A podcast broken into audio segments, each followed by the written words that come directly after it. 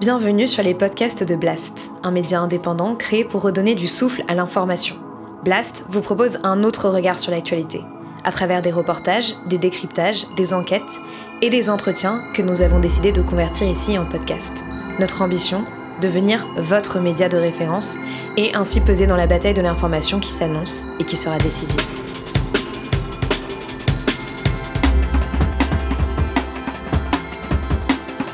L'édito avec Denis Robert.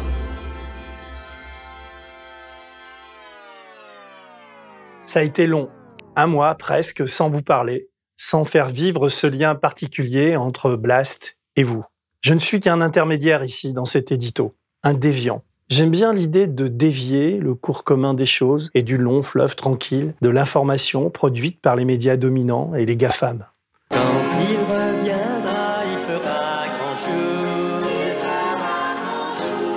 On invente un métier comme on invente notre quotidien en fabriquant Blast. Qui se souvient de Michel de Certeau? Il avait lancé l'idée de braconnage culturel. Il assimilait les producteurs de contenu culturel, les chaînes de télé, les éditeurs, les journaux, à des propriétaires terriens, cherchant à imposer des clôtures, des règles, des valeurs et des conduites à un public, disons, ectoplasmique. Nouvelle émission à partir du 16 décembre, face à Baba.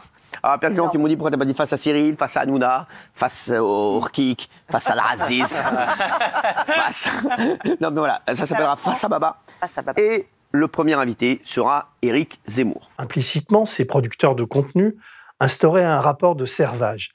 Ils incitaient les gens, les lecteurs, les téléspectateurs, mais aussi les journalistes, c'était avant Internet, à consommer et à faire consommer l'information comme une nourriture culturelle, sans se soucier de la manière dont ce produit était né, énoncé, pensé. Il y avait de plus comme un accord entre ces propriétaires pour ne pas s'agresser et se nuire les uns les autres, en poussant leur public à l'accoutumance et à la passivité. Tant qu'on s'adressera dans nos écoles à des salles, à des classes qui comprennent 75% de noirs, d'arabes, euh, j'en passe et les meilleurs, on n'y arrivera jamais. De Certeau, face à la constitution de ces oligopoles médiatiques, nous poussait au braconnage, à éteindre la télévision, à briser les clôtures, à prendre ce qu'il y avait à prendre chez les uns et les autres, et à apprendre des dominants pour mieux leur résister. Je pense souvent à lui ces derniers temps, et je l'ai lu pendant ma période d'hibernation.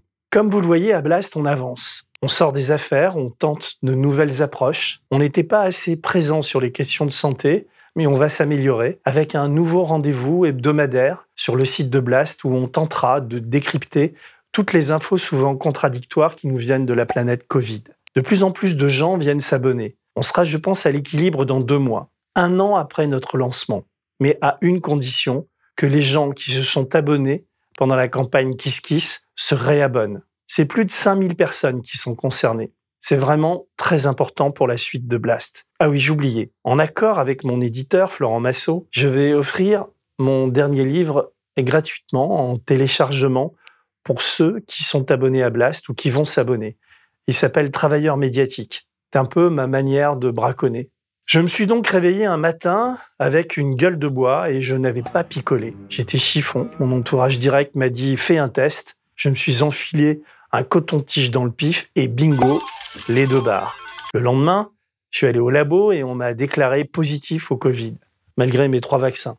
J'étais presque soulagé, après deux ans, de voir ce que ce virus allait produire sur mon organisme. J'ai remis tous mes rendez-vous et j'ai vécu dans mon bureau. C'était génial les premiers jours. J'ai lu des livres, des articles en retard, j'ai regardé la télévision, les chaînes Tout Info, les auditions de la commission d'enquête sur la presse au Sénat et les programmes de Blast.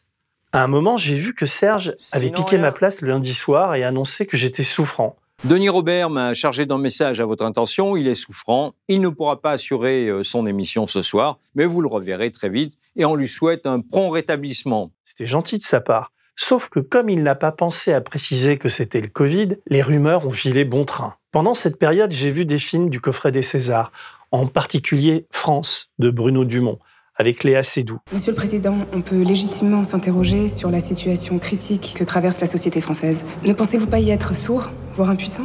J'ai beaucoup de défauts et on peut toujours faire mieux. Mais je, ne crois pas avoir été sourd.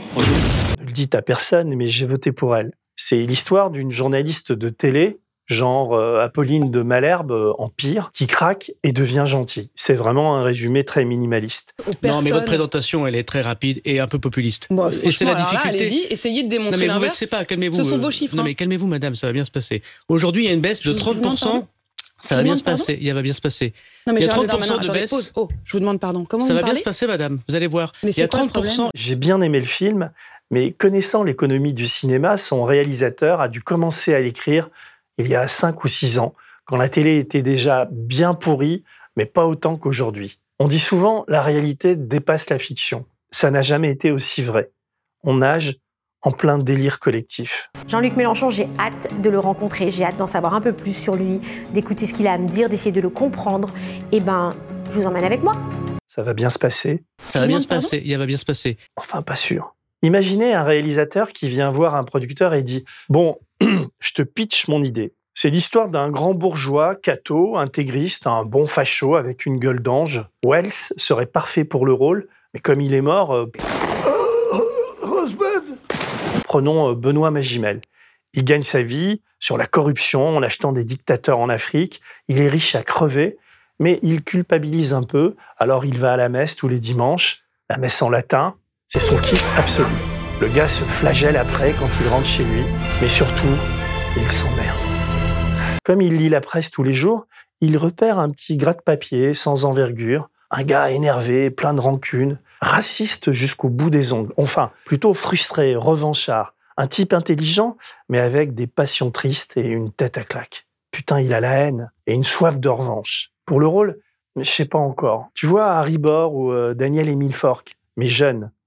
Il m'en faudrait un sans charme avec une tête de traître. Falloir investir dans le casting parce que c'est pas évident.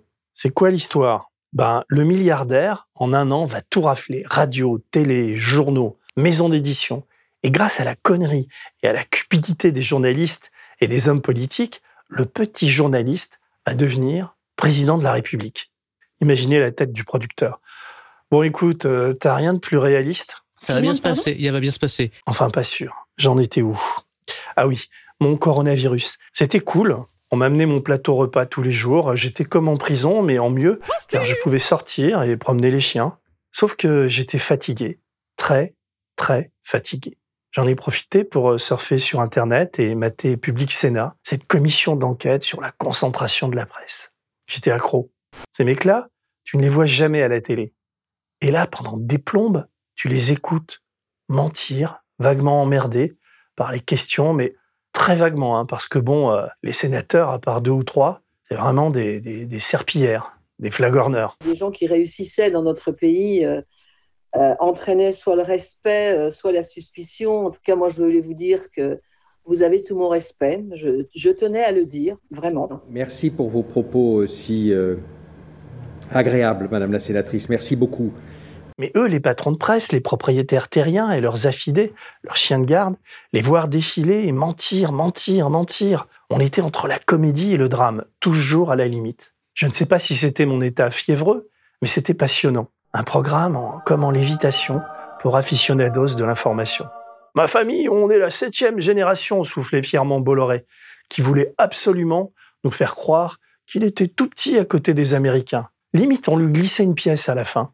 Pardonnez-moi, je ne le retrouve pas, mais je vais finir par le retrouver quelque part. Voilà. Euh, je ne sais plus. Bon. Non, il y en avait encore un plus petit. En voilà, c'est ça. Segment de l'information TV, vous voyez, on est à 1 par rapport à 9, à 7, à 4. Donc on est tout petit.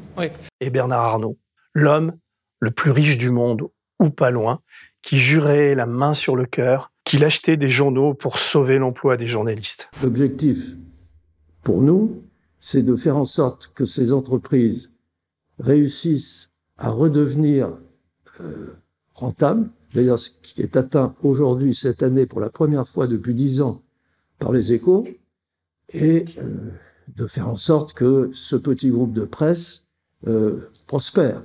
Le gars a eu un tout petit éclair de lucidité quand il a fini par dire qu'il aurait trouvé anormal qu'on diffuse des idées marxistes dans son journal. Si les, échos, demain, devaient défendre euh, l'économie marxiste, qui plaît peut-être à M. Laurent, on ne sait rien, mais bon, euh, euh, ce, serait quand même, ce serait quand même extrêmement gêné. Hein.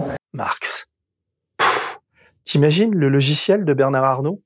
Et les sous-fifres Et les passeurs de plats Un défilé, une transhumance, un festival. Le troisième jour, j'ai commencé à m'endormir n'importe quand, en plus de la nuit où je me tapais quand même mes 12 heures de sommeil de plomb.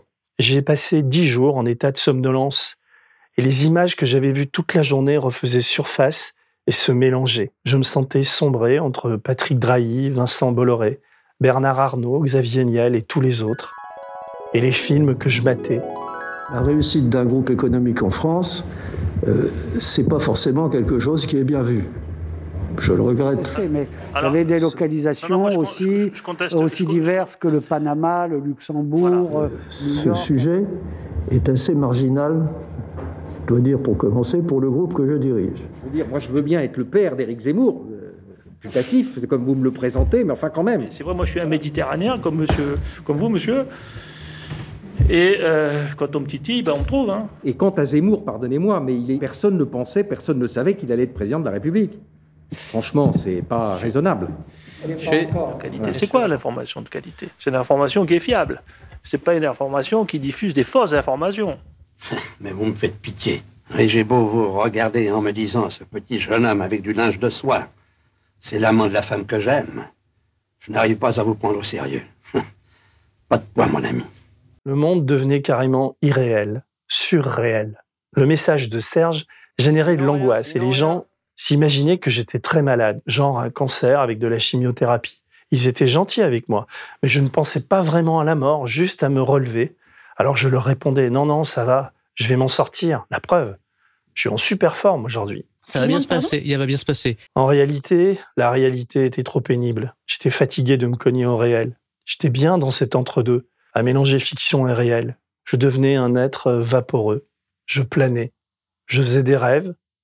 Je me disais merde, j'ai mon édito à écrire et tous ces bouquins à lire. Je sortais les chiens, je regardais la télé, je me recouchais, je refaisais des rêves et à certains moments, je perdais pied. Qu'est-ce qu'il raconte, lui Et elle? Elle existe vraiment ou c'est un hologramme? Je vivais dans un monde parallèle où je confondais la nuit et le jour, le vrai et le fake, Sonia Malbrook et Isabelle Adjani. Le réveil a été brutal.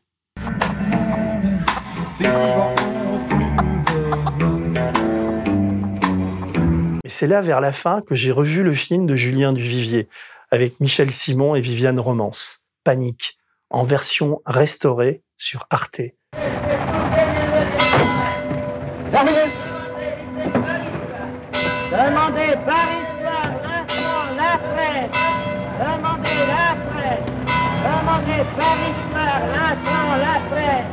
J'ai un vrai problème avec Viviane Romance, car elle ressemble à ma mère. C'est plus qu'une ressemblance. Toute ma vie, j'ai vu des photos de ma mère à côté de celles de Viviane Romance. Et c'est vrai que la ressemblance était frappante. Donc chaque fois que Viviane Romance parle dans un film, j'ai l'impression que ma mère revient sur Terre pour me passer un message. Non, reste au ciel, maman. Ici, c'est trop la merde. Donc panique. Le film a été tourné en 1947. C'est un bijou. Il raconte l'histoire de Monsieur Hir, joué par Michel Simon, qui photographie au début le crime d'un petit malfrat. Il garde la photo dans sa poche. Le petit malfrat sort avec Viviane Romance, dont est amoureux Monsieur Hir. Tout se passe dans un quartier populo qui ressemble à la France de Zemmour. Ir est l'abréviation de mon nom. Je m'appelle Hirovitch Désiré Alphonse. Et vous êtes français? Né à Paris dans le 14e. Ces petits commerçants, ces ruraux, ces Français à moustache qui viennent acheter leur beefsteak. Bonsoir, monsieur Sauvage, il y a bien. Monsieur Sauvage, on va régler le compte de monsieur Hir. Vous êtes des nôtres J'approuve. Mais vous êtes assez nombreux. Il nous faut un porte-parole avec de l'éloquence et de l'autorité. Alors je vous suis, qu'on en finisse. Vous venez, monsieur Portable Parfaitement. Je reviens tout de suite. Et vous, monsieur Branchu Venez-vous avec nous? Aider la justice. D'accord. J'ai rien d'autre à faire. Alors allons-y. Le boucher qui veut que ça saigne. Et quand on a dans son quartier une brebis douteuse, on l'abat. Le percepteur qui pète de trouille. Monsieur Hir. Monsieur Euh, monsieur Hir Je vous écoute, monsieur. La pute à grande gueule qui tient le bouclard et colporte les rumeurs. Une heure de frotti-frotte et tu penses à la casserole sans même te rendre compte de ce qui t'arrive. Seulement le lendemain tu le cherches et ben y a plus personne. Pas un noir, pas un arabe dans le quartier ou dans le film. Le seul étranger, c'est Monsieur Hir, et il va prendre cher.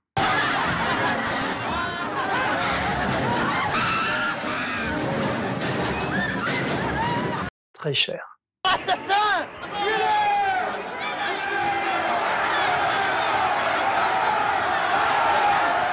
Je ne sais pas si c'est la fièvre, mais ce film magnifique, c'est la France de Zemmour et de Bolloré. C'est exactement ce qu'ils veulent, ce qu'ils nous vendent.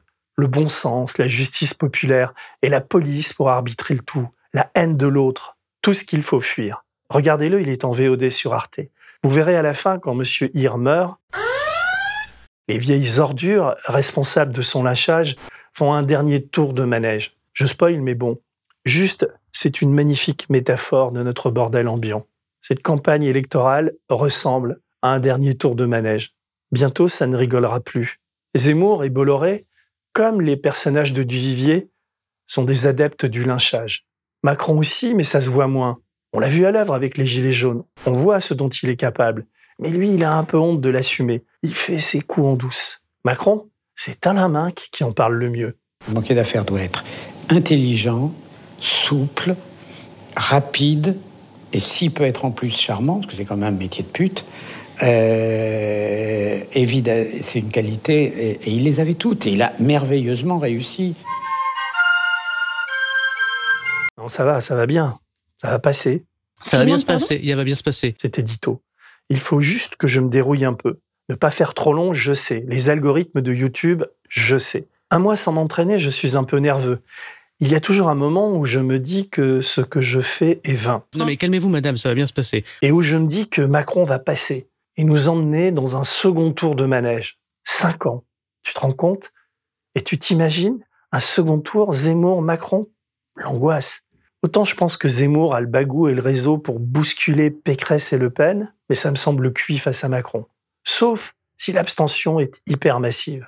Et là, ça me fout le moral dans les chaussettes et j'ai envie de retourner dans un état fiévreux. Pas Zemmour, pas Macron, je vous en supplie. Si Macron passe, il ne va plus sentir et on va avoir droit à la totale. Autant le premier quinquennat, on a réussi à le freiner un peu avec le Covid, les manifs contre la réforme des retraites et les gilets jaunes, autant si on lui refile les clés et un ticket, il se lâchera surtout. Ce sera la mort définitive des services publics, des riches encore plus riches, la pauvreté à 15 millions d'individus, toujours pas d'ISF, un déficit commercial de dingue, et aucun journal pour dire stop et dénoncer ses ministres et ses députés godiots. On ne peut même plus compter sur France Inter. Oui, je suis éleveuse de chats professionnelle et je suis agricultrice euh, en quelque sorte, parce que je dépends du ministère de l'Agriculture.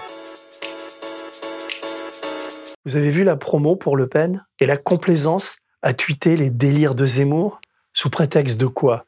D'objectivité? Retourne à l'école. L'objectivité, c'est pas un quart d'heure pour les nazis, un quart d'heure pour les juifs. L'antisémitisme aujourd'hui, euh, n'est plus celui des années 30. Je oui, quand même le dire. Bien sûr. Oui, mais il est à l'extrême gauche. On ne pourra pas compter non plus sur Public Sénat, qui vient de virer Hélène Risser, qui était loin d'être d'extrême gauche, mais qui diffusait des documentaires non conformes. Il prépare l'élection de Macron dans le service public. C'est gros comme le nez de Bolloré au milieu de la figure de Bernard Arnault, un soir d'hiver au Sénat. C'est un roc c'est un pic, c'est un cap Que dis-je? C'est un cap C'est une péninsule Certains vont peut-être me trouver excessif, mais je vous invite à lire cette excellente tribune d'Alain Supio, professeur émérite au Collège de France. C'était dans Le Monde du 31 janvier. Il relève qu'à trop vouloir diriger la France comme une start-up, Macron a provoqué le pire dépérissement social de l'histoire de notre pays, le démantèlement de l'État par l'État. C'est là-dessus que l'extrême droite, que les journaux de Bolloré ou de Pinault appellent aujourd'hui pudiquement droite nationale, prospère. La République contractuelle est un mirage dangereux, car les sociétés humaines ne peuvent être réduites à une poussière de particules contractantes. Privés d'un tiers, garant de leur état civil et professionnel, les humains se regroupent en tribus hostiles, selon une logique ami-ennemi, qui est le degré zéro du politique, et dont les médias nous donnent tous les jours le désolant spectacle, écrit Alain Supio. Bonsoir Cyril Hanouna, et merci de me proposer de réagir dans votre émission euh, TPMP. Comme pour enfoncer le clou, les camions partis d'Ottawa débarquent en Europe et à Paris, en tribu, particulièrement hostile.